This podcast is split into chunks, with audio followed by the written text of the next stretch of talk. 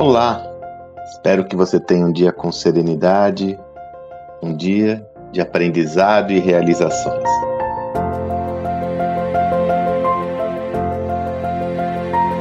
Com muita frequência, tanto nas nossas imersões, essa semana começamos mais uma turma da imersão e mentoria Gestão do Amanhã na Prática, quanto nas mentorias, nas conversas estratégicas que eu tenho com lideranças, empreendedores, executivos em geral, inevitavelmente surge uma questão. Eu devo utilizar qual método ágil aqui para ter mais agilidade? Squad, Scrum? Como eu faço isso? Ou que tecnologia eu devo usar aqui para ter uma gestão mais baseada em dados? Onde eu invisto os meus esforços aqui nas minhas ações de marketing? Sempre questões muito práticas. É natural que elas surjam porque aonde desemboca todas as demandas de todo o indivíduo é justamente no como fazer. Porém, existe uma armadilha por trás dessa visão. A armadilha é o seguinte: todas essas questões que eu enunciei, sejam relacionadas a metodologias ágeis, a tecnologias ou investimentos, são meios meios para atingir um objetivo. É fundamental que você entenda, antes de colocar o meio na frente da reflexão, qual é a visão estratégica? Aonde você quer chegar? E a partir dessa visão da aonde eu quero chegar, eu vou refletir sobre como eu vou chegar nesse destino. Esses dias foi justamente essa semana, numa conversa com um empreendedor importante que estava falando sobre essa reinvenção do marketing digital. Ele falou: Sandro, puxa, eu preciso de uma indicação de alguém para modelar, montar minhas redes sociais, começar a fazer os posts, né? Um designer. Eu falei: não, você vai precisar de um designer, mas antes a questão é qual é a sua estratégia editorial? Aonde você quer chegar, como você quer chegar, qual é seu tom de voz, qual é a sua mensagem, qual é o seu público. Nós temos o hábito, sobretudo devido ao nosso senso de urgência, a sempre buscar a resposta imediata a questões mais complexas.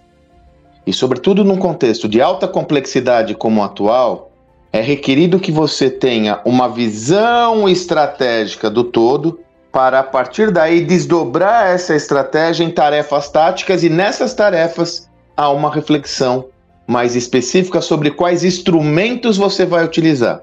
Então, a todo momento que você pensar, tá, o que, que eu vou fazer aqui, a pergunta que eu faço a você é como isso está relacionado à sua estratégia.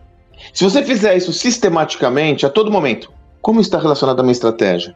Aonde eu, aonde eu embarco essa visão? Aonde eu embarco essa tática? Se você fizer isso com frequência, você vai poder ter duas perspectivas. A primeira, a validade da estratégia que você desenhou ou a inexistência da estratégia, se ficar a resposta no vácuo. Isso vai fazer com que você reflita novamente sobre o seu sistema de pensamento estratégico. Segunda perspectiva, você vai ter um entendimento mais claro se aquele meio é o mais adequado para aquela proposição.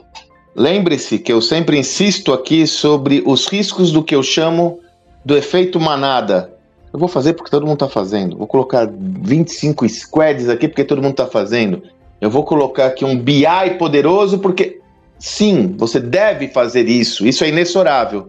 Porém, se isso não vier acompanhado de uma visão clara dos motivos e aonde você quer chegar, do desdobramento estratégico, você corre o risco de investir em artefatos desnecessários, em sistemas desnecessários, porque podem ficar obsoletos ao não conversarem com a sua estratégia, ou subestimar ou superestimar seus investimentos também, porque você pode fazer escolhas inadequadas ao que você busca. Eu me recordo muito bem numa mentoria com um empreendedor de pequeno porte que ele queria colocar um ERP parrudo, parrudíssimo no seu negócio, e nessa conversa eu falei, será que é isso mesmo? E aí eu o aproximei de um especialista em tecnologia que no final do dia ele colocou um CRM de mil reais por mês e atendeu todas as demandas dele. Por quê?